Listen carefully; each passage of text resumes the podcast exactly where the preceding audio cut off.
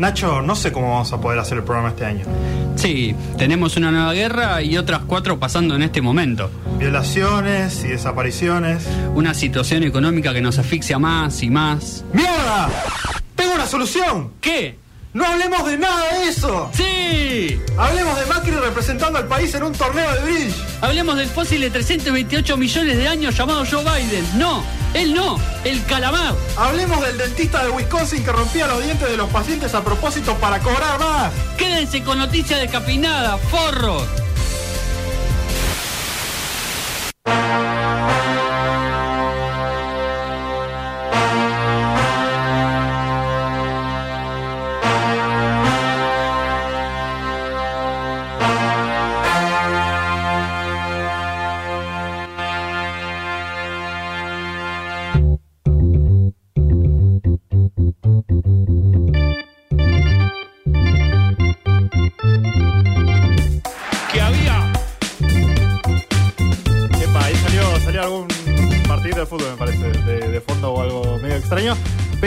Ya estamos eh, al aire, somos Noticias Descafeinadas.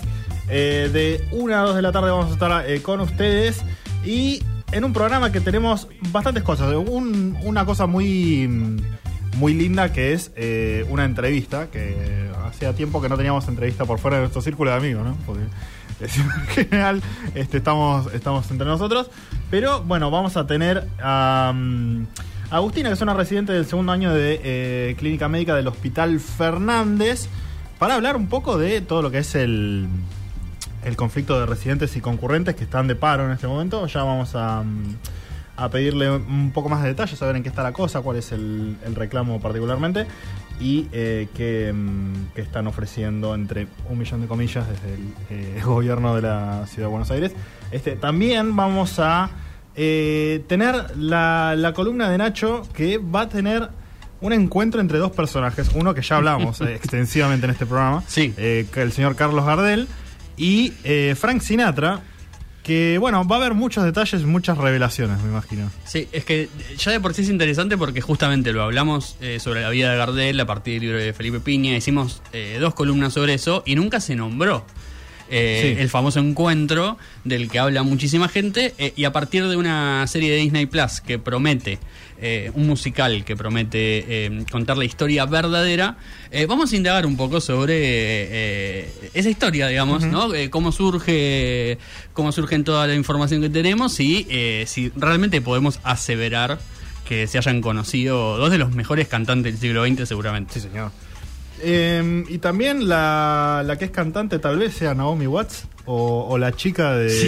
de- de Ring o la llamada, no sé, yo ya tiene tantos nombres que no, no, Sí. no sé cómo mierda se llama. Pero ¿Cómo bueno, no? la, la de que la chica esa de pelo largo sale Sí. de la tele, básicamente. acá en Argentina la conocemos como la llamada La llamada, sin ahí lugar está. a dudas Bueno, vamos a estar hablando de la llamada, la versión eh, yankee. Eh, voy a decirte algo. Sí. Yo estaba viendo. Primero, un disclaimer que es: yo evité toda mi vida verla porque dije, esta película me va a asustar mucho. Sí. Entonces la descarto.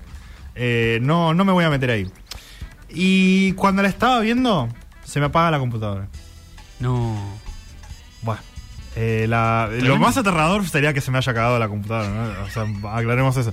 Pero después la volví a prender, la seguí viendo y se me vuelve a apagar. Eh, por lo cual, yo estaba diciendo, no, bueno, ya está, esto es, un poquito mucho. Eh, al- finalmente era un problema de- del programa con el que lo estaba viendo, así que por- quedémonos todos tranquilos de que la compu de Matías está bien.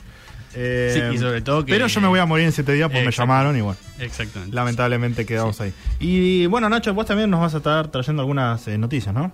Sí, básicamente eh, está viendo un, em, una decisión desde Europa de boicotear el Mundial de Qatar, que arranca en veintipico de días.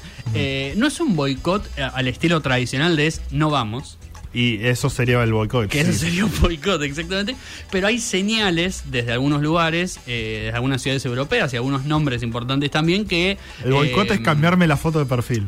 Sí, sí, eso en cualquier momento. eh, pero bueno, digamos, eh, ¿peligra el Mundial de Qatar? La respuesta es no. Pero eh, por lo menos desde Europa hay una mirada medio recelosa.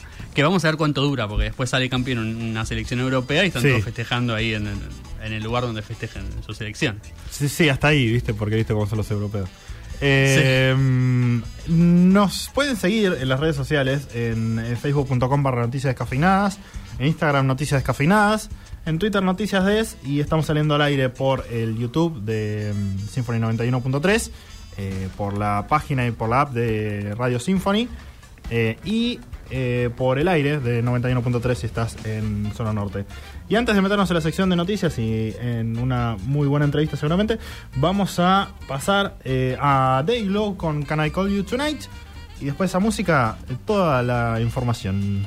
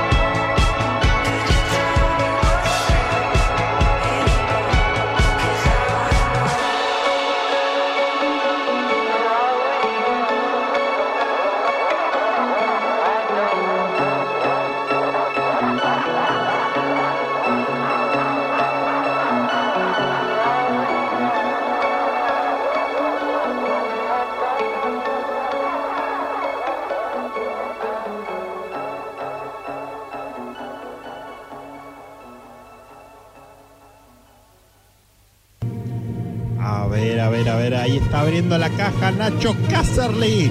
¿Será el premio mayor? ¡Y abrió las figuritas del Mundial! ¡El álbum de París! No puedo creer. No puedo creer, esto es increíble. Acaba de salir el Romero. Muchas gracias a todos. Esto es el mejor día de mi vida.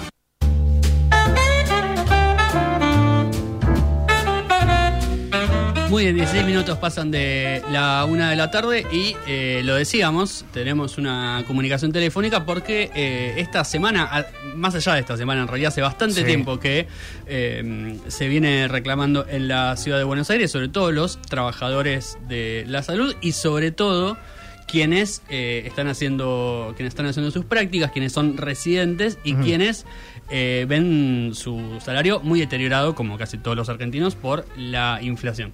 Eh, es por eso que la llamamos a Agustina, ella es residente de segundo año de la clínica médica del Hospital Fernández y eh, obviamente de parte activa de todos los reclamos que se vienen haciendo en el último tiempo. ¿Qué tal Agustina? Buenas tardes, muchísimas gracias por atendernos. Hola, buenas tardes, ¿cómo están? Gracias, gracias por llamarme. No, Sí, bueno, un poco, así como decías, nosotros somos residentes y concurrentes Sí. de, de todos los hospitales municipales de Cava. Principal, o sea, yo particularmente soy residente, somos todos médicos formados en el sistema, o sea, somos profesionales, somos médicos, podríamos ejercer directamente terminando la facultad, digamos, pero elegimos apostar por el sistema de salud pública y estamos todos trabajando en la salud pública. Entonces, por eso es que nuestro reclamo es por ahí un poco importante y tan fuerte, porque somos los que sostenemos el sistema de salud pública, Claro. nosotros los residentes y concurrentes, que también es otro reclamo que estamos sosteniendo en este momento. Eh, en este momento eh, los eh, los concurrentes este, no están percibiendo ningún tipo de, de salario y eso es algo que, que están queriendo eh, tratar de, de cambiar, ¿no? Hola, Hola, hola. ¿Me, me escuchás ahí, Agustina? uy, creo que los perdí. Ah, No, no sé, si, no sé si te está escuchando vos. Si querés cambiarte de micrófono. Eh, mientras tanto, te, te pregunto un poco lo que te decía Mati, que es sobre, Ay, los- sí. ahí va, so- sobre el no salario que eh, perciben los concurrentes. También, si, si podés, quería que nos expliques un poco qué, digamos, qué es esa figura, porque creo que el público en general no la tiene tan, eh, tan familiarizada. Los concurrentes. Sí, Perfecto.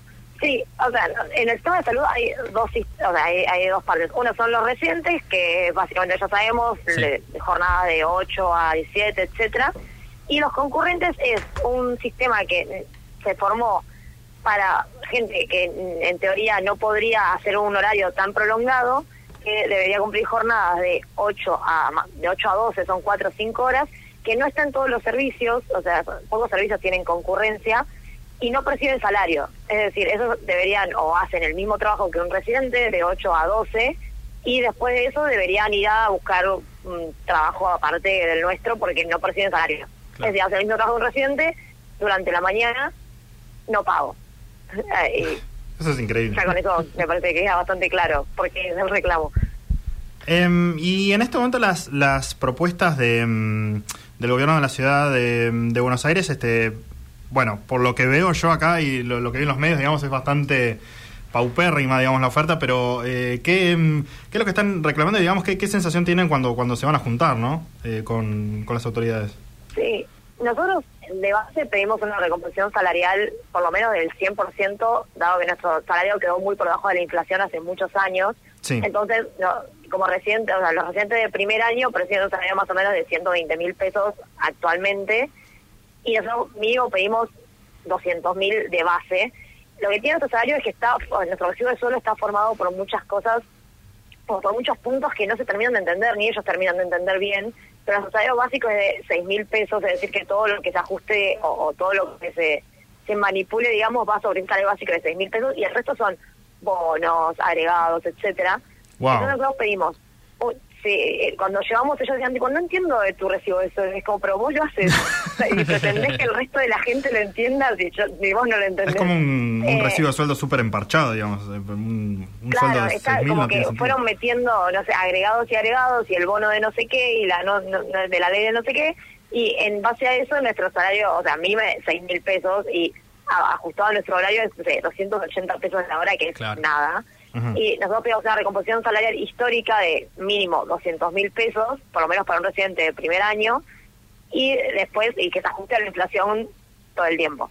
Lo que Sí. sucedió es que en las múltiples reuniones que tuvimos, que por cierto nos están poniendo muchas muchas excusas, muchos baches, mucho lo que sea para no atendernos, eh, ofrecen cosas, por ejemplo, un bono de 15 mil pesos. Y eh, no me sirve el bono de 15 mil pesos, sí. Claro. te, te estoy pidiendo un mínimo de 200 mil. Eso, agregado ul- lo último que fue lo que se charló ayer en la marcha que hubo en Bolívar 1 y la jefatura, fue, eh, nosotros tenemos paritarias que se reabri- o sea, se reabren en diciembre, eh, que ya estaba pautado que se iba a aumentar a, a 165 mil, así eh, en mano, digamos, que no sé, bruto era 100, no sé, 97 mil. Ujú. Y ellos lo que nos ofrecían es adelantarnos, digamos, ese aumento sin la posibilidad de reabrir paritarias en diciembre. Es decir, que ese salario quedaría un poco congelado, o eso es lo que se debe entender, hasta febrero, hasta marzo. Y ahí fue cuando dijimos, no, no, rechazamos tu propuesta, eh, no hay que ofrecer algo mejor porque no no sirve. Sí, no, no, no es serio. Y, y lo, lo que llamó la atención también es eh, que cuando hacen la, la marcha el día de del día que fue el jueves o el viernes se, se encontraron con un cordón policial gigante. Sí, sí, fue la semana pasada, creo que sí fue uno de esos días eh, que fuimos ahí a, ¿cómo se llama? Ah, en Parque Patricios. Sí. Eh, estuvimos marchando y sí, eh, desplegaron toda la, la fuerza policial, o sea, fue medio, medio un poco de violencia de su parte porque nosotros hacemos un, re- un reclamo súper, primero válido y segundo mu- muy pacífico, o sea, cantamos canciones de marcha, no, no, eh, no, no- Sí. nada de vandalismo, no rompemos nada, somos médicos, estamos reclamando un sueldo digno y la verdad es que fue un poco violento de su parte. Y en ese sentido sienten que eh, la, digamos que, que dilaten tanto las negociaciones, que hayan tardado tanto tiempo en recibirlos, digamos, son señales que, que les da un poco el gobierno de la ciudad de que eh, primero que los quieren desgastar obviamente y segundo de que no no les quieren dar eh, lo que ustedes están pidiendo, digamos, o sea, lo sienten no solo en las negociaciones sino también en el trato o, o sienten que es algo, digamos, Sí. un poco el modo superandi que tienen ellos.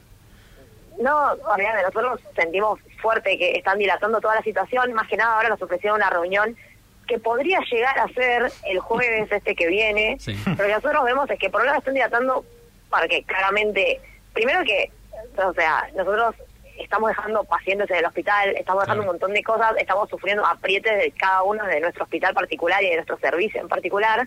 Y saben que nos cuesta mantener un paro, no es que estamos yendo gratis a marchar No, claro. Todos los días estamos recibiendo amenazas y cosas de nuestros hospitales porque no estamos yendo y el sistema de salud no funciona sin nosotros. Eso por un lado. Y por otro, ahora viene el Mundial y sabemos que cuando empieza el Mundial, tanto medios como el gobierno van a tener otra cosa en la lupa, no vamos a hacer nosotros. Claro. Y cuanto más nos patean, más sabemos que no que no nos van a atender en, en la brevedad. Por eso estamos haciendo todas las medidas ahora en este momento fuertes y e intentar que, que suceda el reclamo en este momento, porque más adelante no se va a poder, o así lo vemos nosotros. Exactamente. Eh, sí, bueno, de, que, que, mm, qué feo esto de ponerle, en el caso en el que se llegue a, a resolver de alguna manera favorable para ustedes, eh, volver a, a los puestos de trabajo con un nivel de, de tensión ya desde las autoridades de, de los hospitales. No, sí, es que estamos todos los días hablando con nuestros jefes, médicos de planta, etcétera, nosotros entendemos y su reclamo también es válido que estamos, entre comillas, Ol- Hola Agustina, ¿nos escuchás ahí? Creo que... No sé si se cortó o se- si se bajó el volumen. Se- sí, está con, con mala señal. Ah, bueno. Eh, bueno, este, vamos a ver si, si podemos llegar a, Sí. a reconectar, pero bueno, es muy, mm, eh, muy importante un salario, un reclamo salarial súper justo, o sea, el 100% el nivel de inflación que estamos teniendo. Eh, y más allá de eso, un reclamo que yo siento que docentes y docentes y médicos están súper postergados en, en cuestiones salariales, encima ya que tengan que pelear para no, no seguir perdiendo eh, salarios como muchos otros gremios en eh, como todos los trabajadores básicamente. Pero bueno, lamentablemente creo que es a nivel general eh, desde no, desde cualquier eh, eh, gestión, digamos, en la ciudad de Buenos Aires, en provincia, en, en el interior del país, este, si, si no parás, si no te pones firme, eh, medio que te, te pasan por encima. Sí, ahí creo, Y- que la, creo que la tenemos de, nu- de buena a Agustina. Eh, no sé si nos está escuchando. Hola Agustina, ¿ahí nos, nos escuchás bien? Ahí se volvió a cortar la señal, es una cosa de... Ok, bueno. eh, le, le mandamos un montón de, de fuerzas, digamos, porque es, lo que todos queremos, digamos, este, básicamente vivir con dignidad. Totalmente. Y ellos que son eh, profesionales que se dedican la vida este, para años de estudio muy sacrificados, este, muchos años de estudio, y, y que, que tengan que, que pasar por estas cosas es, es muy difícil también con cuestiones de, de también de, me- de mejora de su calidad de trabajo, ¿no? Totalmente. Eh, como Es que- no, no, no estar con estas guardias de, de 24 horas y también que en- en- no te den el tiempo de descanso necesario. Es que de eh. hecho le quería preguntar porque vi que en la provincia de Buenos Aires se había se cambió digamos el régimen eh, y quería preguntarle si un poco también la negociación podía ir eh, en algún momento digamos está bien no vos estás pidiendo un aumento de, de sueldo no te lo están dando quizá no quieras ir a más digamos no quieras eh, elevar el reclamo hacia cosas que sabes que son mucho más complejas pero digo bueno llega un punto en el que decís a ver si ya no digamos si ya no me están dando respuestas sobre lo más básico vayamos por todo digamos empecemos a reclamar un cambio de régimen empecemos a, a reclamar Sí. otras cuestiones que también hacen al trabajador y Uno- digo, sí, uno se toma todo este trabajo de, mm, de los médicos como algo natural, como que siempre fue Total. así. Digamos, Son decisiones políticas que se pueden cambiar en cualquier Sí. momento. Te iba a decir eso porque además, eh, digo, qué loco que eh, pasaron de ser los héroes de la pandemia, los trabajadores de la salud, a, e- a esta situación en la cual, eh, digamos, ellos le están reclamando. Porque muchas veces uno se olvida que, digamos, hay muchos re- eh, reclamos gremiales, ¿no? De aumento de salario y siempre se le reclama al Estado.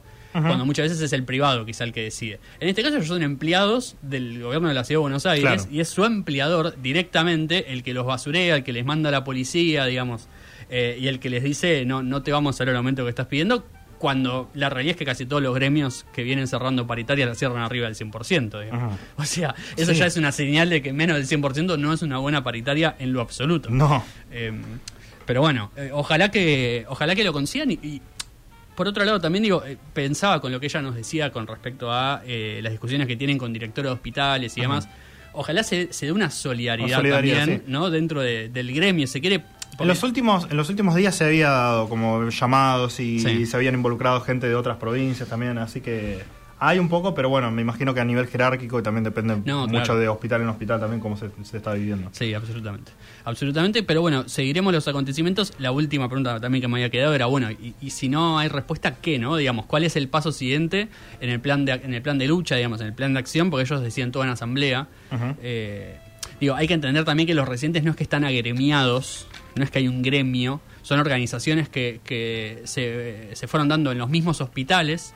Entonces ellos, digamos, cada uno representa un hospital y hay como una columna de cada uno de los hospitales, eh, por lo cual, digamos, la organización es más, si se quiere, eh, asamblearia. Por lo cual digo, bueno, no hay respuesta, ¿no? Por, eh, la semana que viene, el jueves. Sí. ¿Qué hacemos? Porque ya han cortado la 9 de julio, están de paro, no se están atendiendo en los hospitales, lo que ya es una situación, digamos, límite.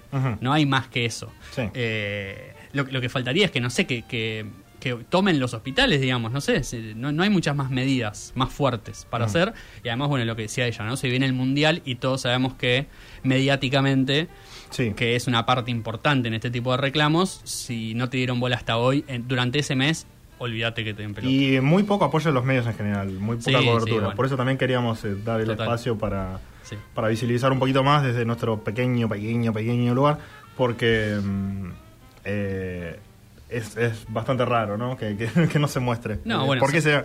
Claro, sa- sabemos que cierto intendente, cierto jefe de gobierno tiene Sí, sí. bastante llegada en los medios de comunicación. Eh, el que no tiene tanta llegada, pero ojalá tuviera cada vez más, es Dieguito Arquero. Nosotros lo queremos mucho a, a Diego, eh, rapero uruguayo para quienes no lo conocen. Sacó una canción hace poco, esta semana. Se llama La Esquina. Algunos guiños a... mm, al Príncipe Pena, un cantante uruguayo muy tradicional, y un Diego Arquero volviendo un poco más al hip hop más tradicional eh, y alejándose de esa, de esa mezcla de ritmos que venía haciendo en su último disco. Lo escuchamos a Diego Arquero haciendo La Esquina y eh, nos metemos en Gardel y Sinatra. Sinatra y Gardel. ¿Se conocieron? Ya Epa. lo sabremos.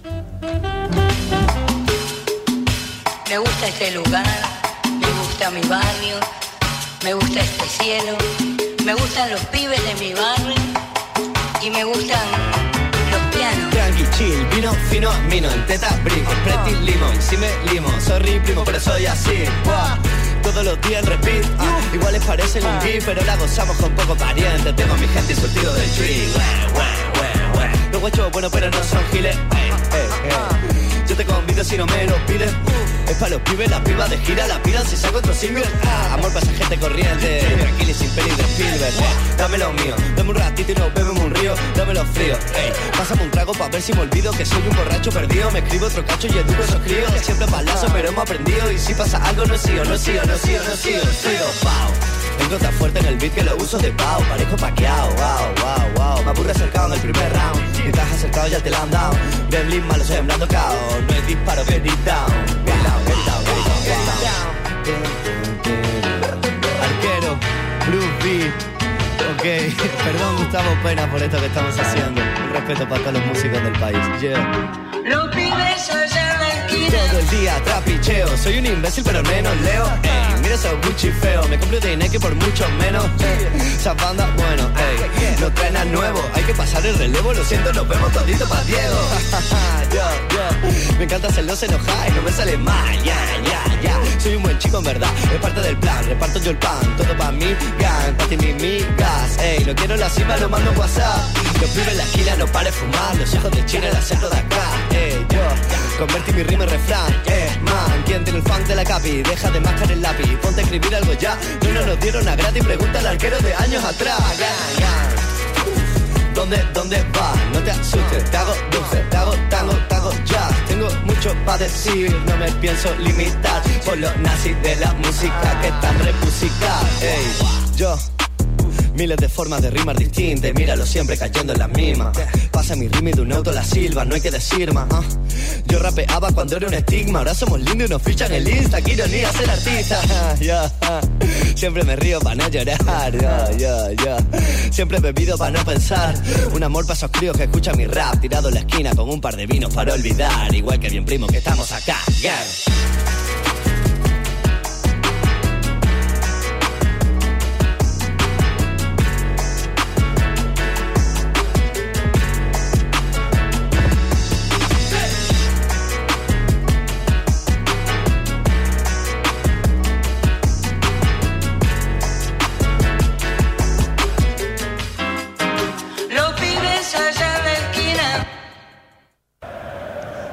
Vamos Argentina, vamos selección, vamos Messi, grande Messi, gloria Messi, gloria Lionel. Me estoy tatuando tu cara en mi nalga, para tenerte siempre. Vamos patria, vamos el Papa, servicio militar para todos. Vamos país, te quiero Argentina, me emociono la gente, la gente caras y paparazzi, la gente vivir, la gente vivir a la gente. Qué oportunidad, Dios, Mahoma, Cristo, el único Dios es Lionel. Qué linda que sos Argentina, te invito a salir, te llamo a las 7.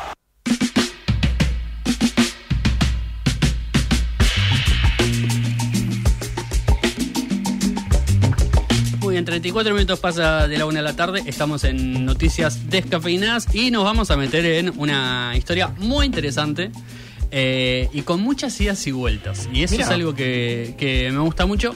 Eh, no les voy a contar el final porque me parece muy apasionante. Eh, esto se lo debo a, a Diego Mancusi, lo voy a nombrar porque él es el que, el que trajo la historia a las redes. Sí. El que se, digamos, el que se enteró que iba a salir un musical en Disney Plus llamado Mr. Gardel. Musical. Eh, un musical que cuenta eh, la historia, parte de un encuentro verídico, según, según lo venden, digamos, y es eh, Carlos Gardel y Frank Sinatra en un encuentro que aparentemente tuvieron Sí. eh, y que a Sinatra lo marcó eh, para siempre, digamos. ok. Un encuentro que hizo que él se dedicara a la música y etcétera, ¿no? Muy, muy romántica Wow. la historia.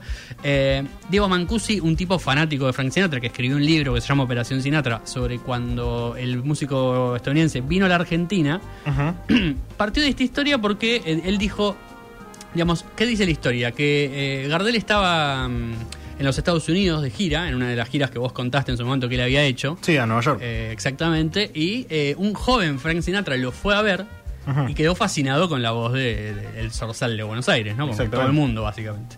Eh, y cuenta la historia que eh, Sinatra le contó a Gardel que él quería dedicarse a la música, que no estaba muy seguro, como que ahí andaba en la, en la duda. Y Sinatra le dijo, pibe, Gardel. vos presentate, eh, Gardel le dijo, pibe, presentate al primer concurso que veas eh, y vas a ser una estrella. ¿no? Eh, esto, digamos, es muy loco porque Frank Sinatra, de hecho, se anotó un concurso, ganó ese concurso y saltó a la fama a partir de ese concurso. Y las fechas Sí, más o menos que coinciden, digamos. pasaje, sí, sí, sí. Eh, digamos, Gardel estuvo en el 33 en Nueva York. Ajá. Frank Sinatra se anotó a un concurso eh, cerca de esa fecha. eh, y bueno, el salto de la fama sucedió. Y el mito sigue con que cuando Sinatra viene a la Argentina, que no es muchos años después de, de la muerte de Gardel, creo que es. Sí, eh, porque murió por esa época. uno o dos años después, dice que fue a, a un descampado donde antes había un, un bar al que, frecuentaba Sinatra y que eh, Gardel y que cantó una canción, un tango, Bueno. en honor a, a- este gran personaje argentino. ¿no? Eh, digamos, todo, así todo cierra esta historia maravillosa. Me lo imagino a él solo en la noche, viste, que no lo escucha nadie. Total, total. Eh, Iluminado bajo la luz de la luna. Digamos, Diego Mancusi se empezó a preguntar porque él, digamos, decía, escribió una canción sobre Sinatra en Buenos Aires y no tenía ese dato.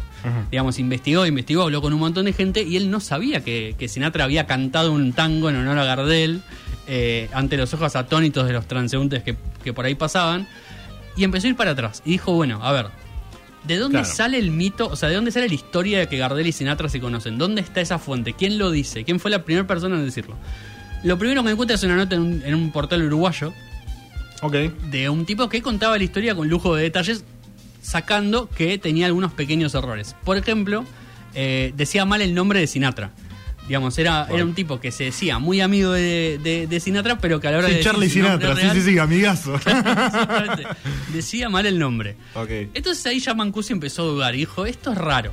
O sea, porque una persona que se dice tan amiga de Sinatra y que tiene esta información, este encuentro de titanes, y que es la única persona que lo sabe, y, pero sabe, tiene mal el nombre, digamos. Ahí ya Sí. em- em- empezó a dudar. Y empezó a ir para atrás. Dijo, ok, esto es una publicación del 2010, ponele. ¿no? Ujú. En un portal uruguayo. Dijo, tiene que haber Claro, algo que más". rescata la historia de eso. sí. Claro, digamos, en, un- una nota que contaba este encuentro. Entonces dijo, bueno, vamos para atrás, o sea, vamos a empezar a ver los orígenes, los origins de Internet, que además andás a ver lo que puede llegar a encontrar. Sí.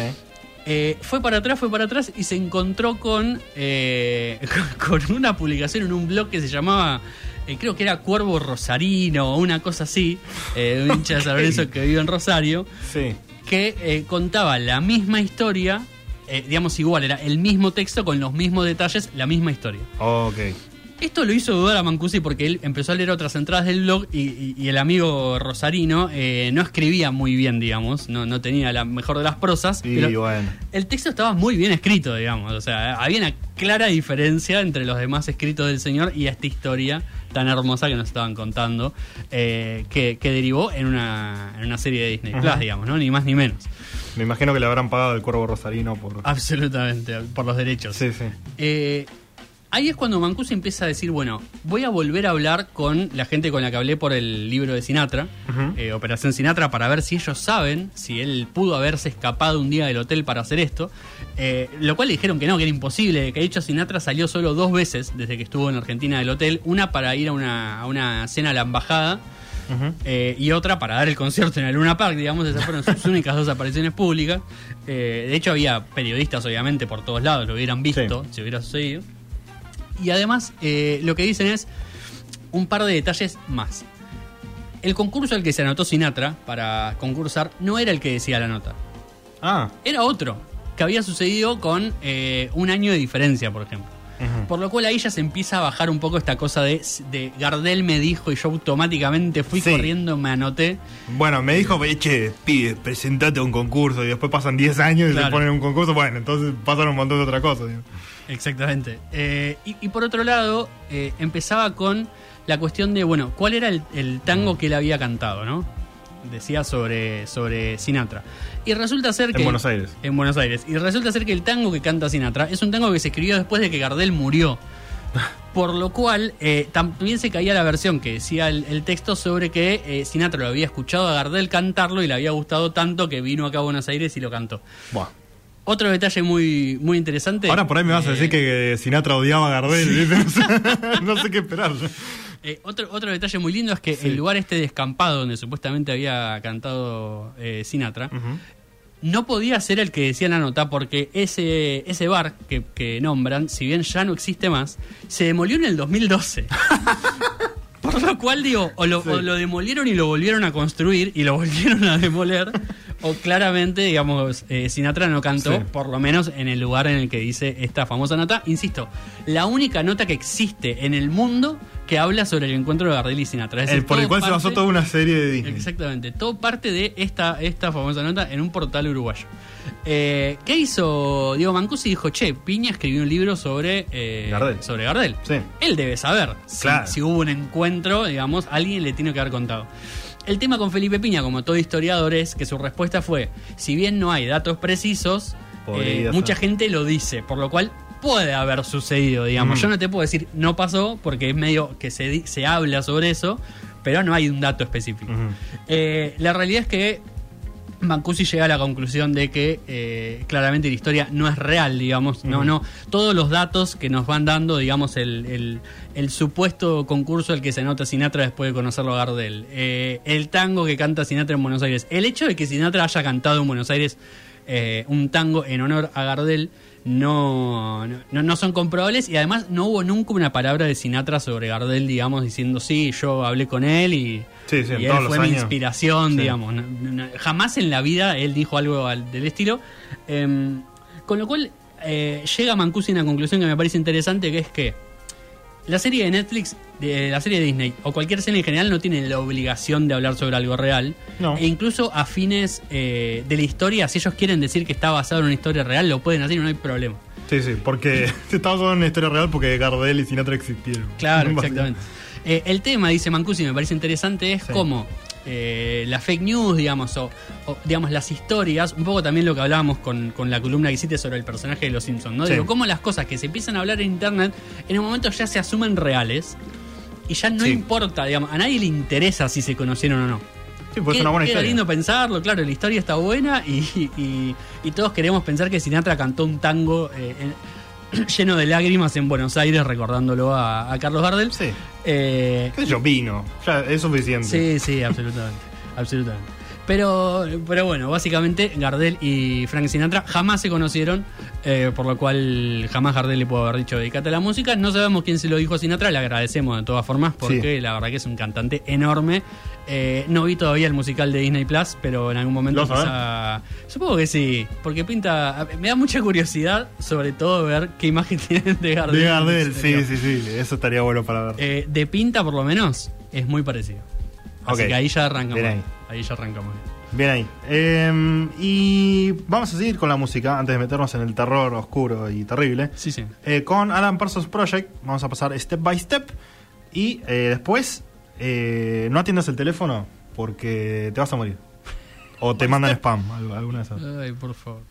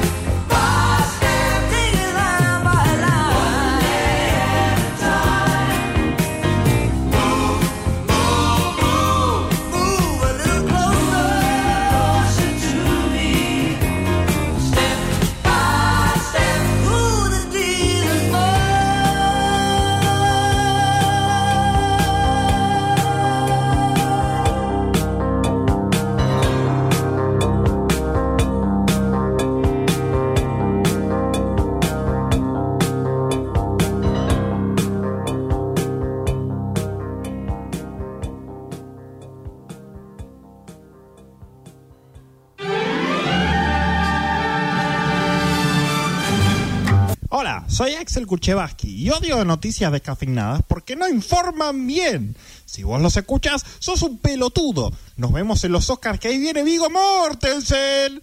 Hello, Vigo. Aguante el mate y el ciclón, vieja.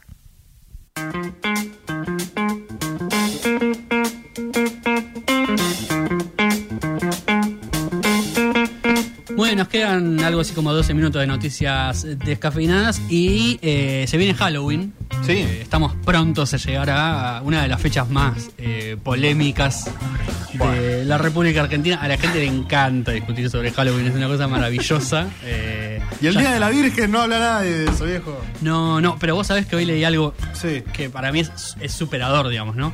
Porque alguien le decía, bueno, pero festejamos Navidad, qué sé yo, viste, le nombraba como dos o tres festividades. Y el tipo decía, no, bueno, pero esas son festividades religiosas. Eso está bien.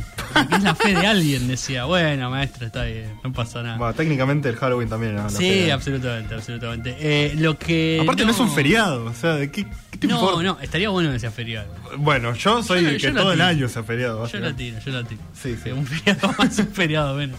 Eh, lo que sí es un momento muy interesante para ver películas de terror. Sí. Eh, quizá una de las actividades favoritas de la gente durante Halloween.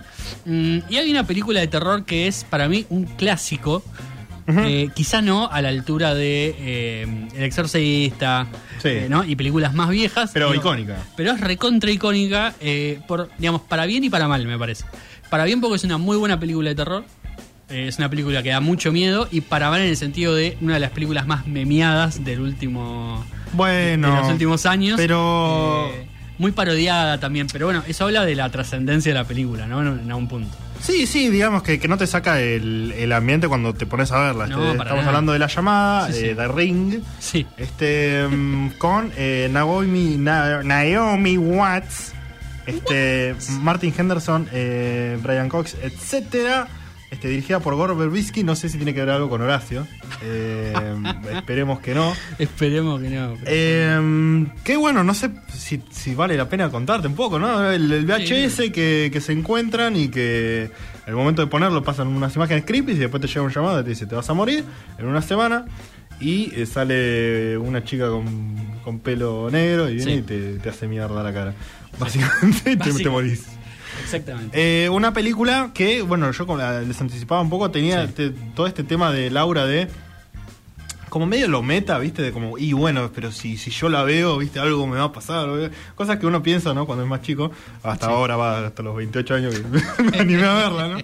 Eh, que, que suman, ¿no? Para, para lo que es eh, la peli. Es, por supuesto que uno, mientras más eh, eh, psicológicamente se está se, se está como torturando eh, sirve muchísimo más para, para que la peli sea efectiva Eh, y bueno, a pesar del, del problema técnico ese que tuve, bueno, obviamente pude ver la, la peli entera, Sí. pero yo quería compararla con la versión japonesa. Sí. Y la versión japonesa eh, llegué a, porque me quedé sin tiempo, llegué a ver eh, solo la, la primera hora, me faltaron 30 minutos, pero muy similares las dos, ¿eh? Mirá. Eh, simplemente la versión japonesa es más corta y mm, eh, tiene, como es más corta, tiene menos agregados, digamos, Claro. pasa todo más rápido y es menos eh, es menos yankee, o sea, pues, dos culturas dif- diferentes, digamos, como, Sí, no sé, el, el, el- el chabón no tiene un loft con una guitarra eléctrica y boludez así. Sí. Pero eh, muy, muy similar, eso me, me llamó mucho la atención. Porque al verla, a mí lo que me sorprendió mucho es que es básicamente un thriller policial, digamos, de, de investigación. Total. Se la pasan investigando el caso de esta chica que eh, va de, de- de una, de una señora que podría haber tenido una hija y de dónde vienen las, las imágenes del, del- del VHS Sí. y que cómo se muere este. Cómo, es, es como toda una investigación periodística porque lo- la protagonista es una periodista justamente. Eh, para, para ir revelando información, digamos. Con el, con la cortina de fondo de un elemento de terror, digamos. Pero Sí. es muchísimo más eh, thriller de lo que yo estaba esperando. Eh, y eh, a mí no me gustó mucho. Eh, te quiero decir que me he quedado un poco decepcionado. Pero quiero, quiero que me cuentes cuál, cuál fue tu, tu experiencia al volver a verla y, o, o esa, o ese sentimiento que, que te genera a vos, digamos. Que, que- por el cual la, la quisiste traer eh, A mí me pareció de. O sea, me parece una buena película de terror en el sentido de. eh, maneja muy bien el suspenso y tiene muchos momentos en los que uno la, la pasa mal, digamos. Eh, o por lo menos llevan a. mm, Digamos, llevan a buen puerto toda esa cuestión de, bueno, me muero, básicamente. eh, me estoy por morir y todo lo que pasa alrededor mío empieza a distorsionarse, digamos. O como Sí. se empieza a poner oscuro. Eh, y en ese sentido es una película que me gusta mucho. Si bien es cierto que tienen pocos momentos de terror, de hecho la, la famosa imagen de la nena con los pelos para, digamos, Los con últimos el pelo diez que le tapa la cara, claro, casi, digamos, uno puede... eh, de hecho yo mucho tiempo pensé que era otra película porque no, digamos, nunca recordaba ese momento en el que la, en el que aparece Sí, sí. La, la- la protagonista, digamos, de toda la película. Eh, porque es cierto que la película pasa por otro lugar, pero a mí me gusta, digamos, hay varias cosas que me que pa- para mí la hacen como muy icónica, o por lo menos así que me gusta mucho. La primera escena de toda Sí, la película es muy buena la primera eh, que son dos adolescentes charlando, boludeando, qué sé yo, y resulta ser que una está involucrada en esta famosa cinta, eh, que aparte es que yo tampoco lo recordaba, es lo que linkea con la historia, digamos, de, de Naomi Watts, porque es, ella la conoce, digamos, es familiar de esa, de la- de esa chica que aparece al principio. Sí, eso está cual, bueno. Como que ahí hay toda una cuestión que me gusta. eh, Claro, no, no, no es una, una periodista que investiga un caso random en Claro, la otra punta del país. claro. Está directamente conectada porque la chica era la babysitter del... Sí, del sí, pibe. Exactamente. De hecho, hay todo un componente bastante emocional en la peli que me gusta, porque digamos la periodista no se lo termina de tomar en serio hasta que hasta que el nene eh, también se ve involucrado, digamos. Sí. Un nene que igual ya venía eh, Sí, en ah. una rarísima, ese también me El nene le ves la cara y ya decís, no, pibe, hay, hay un orfanato para vos. o sea, Es espectacular. yo no te quiero tener. Pero, esa, pero eso también es algo que para mí es un agregado que está bueno, digamos, porque el nene le da un tono también a, la- a la- a Sí, toda la historia, digamos. Es como que... La, porque Naomi Watts, digamos, el personaje de Naomi Watts es bastante más normal, si se quiere. Claro. eh, y empieza a entrar en la locura porque, bueno, digamos, se involucra. Pero eh, ya, ya antes de que empiecen a pasar las cosas, vos ya sentís una vibra rara Sí. en, en- en todo, digamos. Eh, y eso me parece que está bueno. Lo que no me gusta tanto, como siempre, es el tema del, de- del desenlace, se quiere, como toda... Una vez que ya descubren todo y que ya más o menos saben qué es lo que Sí. sucede, ahí es cuando la peli empieza a flaquear. Pero bueno, es difícil Es también. que a mí lo que me pasa, a mí me gustan mucho cuando las pelis no explican tanto. Sí, Que mm, me pasó con una película que era Lights Out, que se había estrenado hace poco, que era de, de que apagabas la luz y de repente veías una figura y si prendías la luz no, no pasaba nada, digamos, Sí. como que la, la idea era esa. Y después le empezaron a buscar toda una vuelta de no, porque esa en realidad había sido parte de un experimento. Y como, uy, pero me sacaste todo el misterio. ¿Por qué no, no tenés que explicar nada? Y el, problema de esta peli, para mí, Sí. es que es todo una, una, una explicación. Es todo un descubrir hasta el más mínimo detalle para que cierre todo en un moño. Eh, ¿Cómo es que pasó todo? Y cuando por ahí lo único que necesitaban decir era, bueno, esto está encantado y embrujado y este VHS y chao, y te vas a morir, digamos. Y, Sí, y que, empieza a ver, viste, más, más, más cosas terroríficas. absolutamente. Eh, les, le sacaban un poquito el, el misterio y eso eh, me, me- me costó entrar en el ritmo. Pero lo que quiero decir también Sí. es que también di- diciendo, bueno, ah, esto seguro que se lo chorearon a la japonesa, no sé qué. Como Sí. que- y viendo la versión japonesa, la, la versión yankee es muy superior. Mira, Es mucho más artística. Sí. Eh, tiene todo el tema del filtro azul que a mí me gustó bastante, como Sí. queda en la estética. Eh, el, el video en sí mismo es más, es más tétrico y más artístico. Eh, tienen como una, una visión estética mucho mejor que en la japonesa, que es más eh, normal, digamos. Es como, bueno, este, así te pongo la cámara ahí, filmamos Sí. y, y chao. Que también tiene su encanto, digamos, porque por ahí te lo hace más realista. Pero son dos enfoques distintos. A mí aprecio más el, el de la versión de, de Berbisky. Eh, eh, la, la música por ahí un poquito mejor la japonesa que la, que la yankee, pero en general eh, eh, muy buena la, la, la versión este, estadounidense, que eso es algo que, que me sorprendió. Bueno, yo en eso, en la música, digamos, y en las, en las escenas de susto, digamos, en, en las típicas escenas de película de terror, siento que la peli es una más. Eh, En ese sentido, sí, digamos, tiene esos momentos en los que aparece una música fuerte o hay ni- como Sí. una imagen que aparece de golpe. Esas cosas, las, Esa- digamos, juega mucho con Esas eso. imágenes de, bueno. mm, de terror, de, de, bueno, los muertos y cómo, Sí. cómo tienen las caras y esas cosas están muy, muy bien logradas. Sí. Muy bien logradas. Eso estoy muy de acuerdo. Estoy muy de acuerdo. Es una película recomendable, digamos, si nunca la vieron. eh, Sí. Sobre todo también a mí me gusta porque es un poco salir. Creo que mucha gente conoce más las parodias de esa película que la película en sí misma. eh, porque es. Tiene como muchos momentos, lo de los Seven Days y la misma Samsara, digamos, que es como la- el, el personaje, el, malo, digamos. Eh, son cosas muy parodiadas que uno las conoce, pero la historia detrás para mí está buena. No es que Sí. no. Eh, si bien es cierto Sí, que hay, hay- muchos demasiado. momentos muy interesantes. eh, o sea, si bien yo siento que no es como que es full. Ay, que me estoy recagando en las patas. Hay, No, hay no. cosas que son medio tétricas, que están buenas. y escenas así.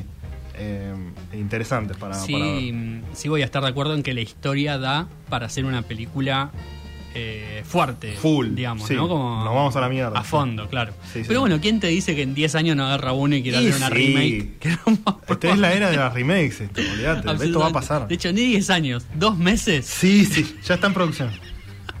y ya está la, la- la famosa productora de terror que es casi la única que existe a esta altura. Sí, Blumhouse. Eh, ahí poniendo la plata para hacer. Pero ojalá, tiene una, una segunda parte, yo nunca la vi, Ah. no sé si la quiero ver tampoco, pero bueno. eh, tiene una segunda parte de la película.